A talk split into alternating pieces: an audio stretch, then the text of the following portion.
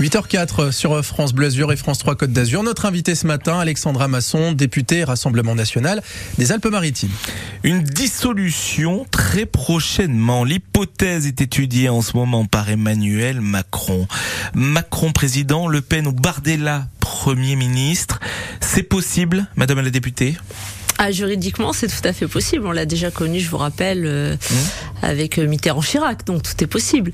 Euh, après, moi, ce qui me dérange un peu, c'est cette menace permanente dans laquelle on vit euh, depuis que nous sommes élus à l'Assemblée nationale. C'est une menace. C'est la, menace soit du 49-3, soit maintenant de la dissolution. Euh, il mais faut qu'Emmanuel Macron, mais oui, il faut qu'Emmanuel Macron comprenne que nous n'avons pas peur de la dissolution et nous sommes peut-être même les seuls à ne pas avoir peur de cette dissolution, parce que les grands perdants cette dissolution, et c'est sur eux qu'il veut faire pression, ce seront les LR, évidemment.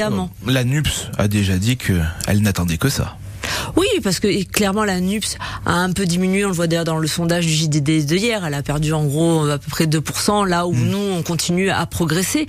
Donc euh, menacer en permanence parce qu'en fait bah, ils ont une problématique, comme tout le monde d'ailleurs. Mais donc on aurait... Cette faible majorité, eh bien, mm. elle leur permet pas de passer les textes qu'ils veulent. On aurait un président centriste et un Premier ministre ou une Première ministre extrême non, pas extrême. Ah. non, non, pas ben. extrême. quelqu'un, quelqu'un, comme je l'ai dit tout à l'heure. En tout cas, pour Emmanuel Macron, vous représentez l'extrême droite. Qui rassemblera beaucoup de Français autour d'un projet qu'elle portera et qu'elle portera de manière solide. Parce que nous avons beaucoup travaillé depuis que nous sommes à l'Assemblée nationale. Hmm. Nous sommes peut-être ceux qui avons le plus déposé d'amendements et le plus travaillé depuis que nous sommes élus au mois de juillet. Justement, l'Assemblée nationale, ça ressemble à une cour de récréation.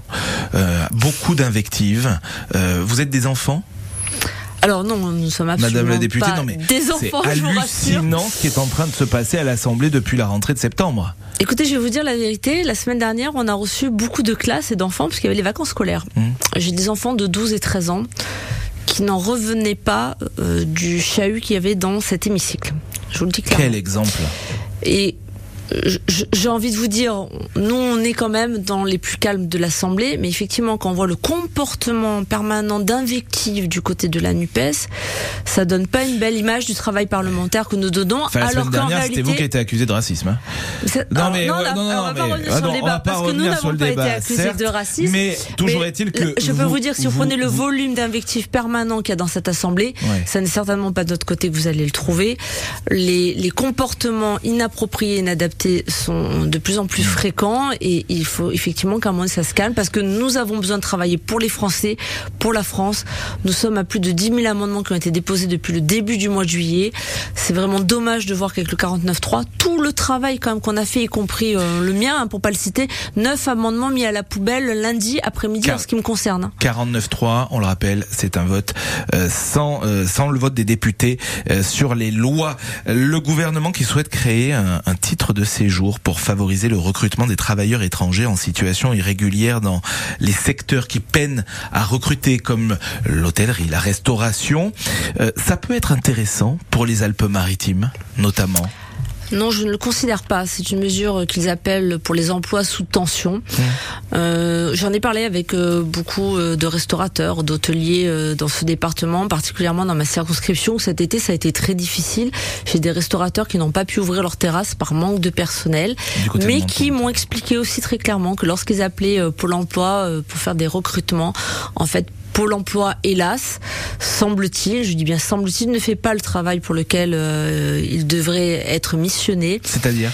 C'est-à-dire qu'en fait, quand un restaurateur aujourd'hui appelle Pôle emploi, il dit bah on n'a pas trop de CV, on sait pas trop qui vous envoyer, euh, on n'a pas les formations euh, prévues à cet effet.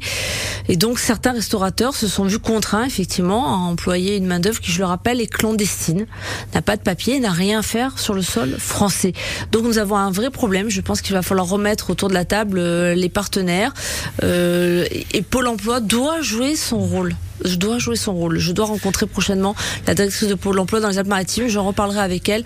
Mais il y a clairement un problème de formation. Merci Alexandra Masson, députée Rassemblement National euh, du côté de Menton, on le rappelle.